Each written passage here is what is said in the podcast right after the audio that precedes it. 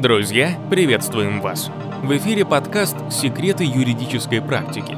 И сегодня мы поговорим про обналичивание денег через ИП Индивидуальные предприниматели могут обналичивать полученные ими средства и использовать доход от деятельности по своему усмотрению. Но обналичивание может иметь и негативные последствия, если индивидуальный предприниматель фактически управляет хозяйственным обществом, которое создало фиктивный документооборот с такими предпринимателями для снижения налогового бремени. В этом случае обналичивание превращается в незаконный вывод средств. Расскажу об одном деле. Компанию привлекли к ответственности за совершение налогового правонарушения. Якобы была организована схема фиктивного документооборота с участием подконтрольных организаций и вывода денежных средств из общей налогооблагаемой базы. В результате компания получила необоснованную выгоду. Она перечисляла денежные средства своим контрагентам, которые фактически передавали их руководителю компании налогоплательщика. В суде компания пыталась доказать, что все сделки являлись действительными и реальными и цели получить необоснованную выгоду у нее не было.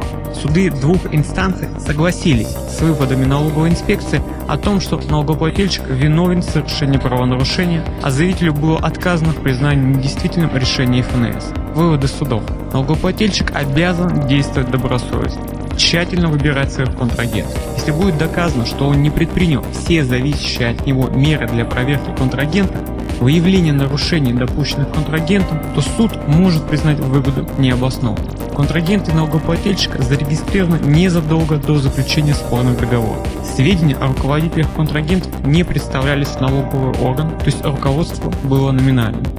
У налогоплательщика есть задолженность перед своими контрагентами, а контрагенты не отражали полученную прибыль в налоговой декларации. Контрагенты находятся по фиктивному адресу, их невозможно проверить, а арендные платежи отсутствуют. Указанные обстоятельства свидетельствуют о том, что контрагенты налогоплательщика по договорам фирмы однодневки. Контрагенты перечисляли полученные от налогоплательщика средства руководителю компании налогоплательщика, который одновременно являлся индивидуальным предпринимателем. Так что транзит денежных средств через подконтрольные организации может быть опасным. Стоит быть внимательнее и осторожнее.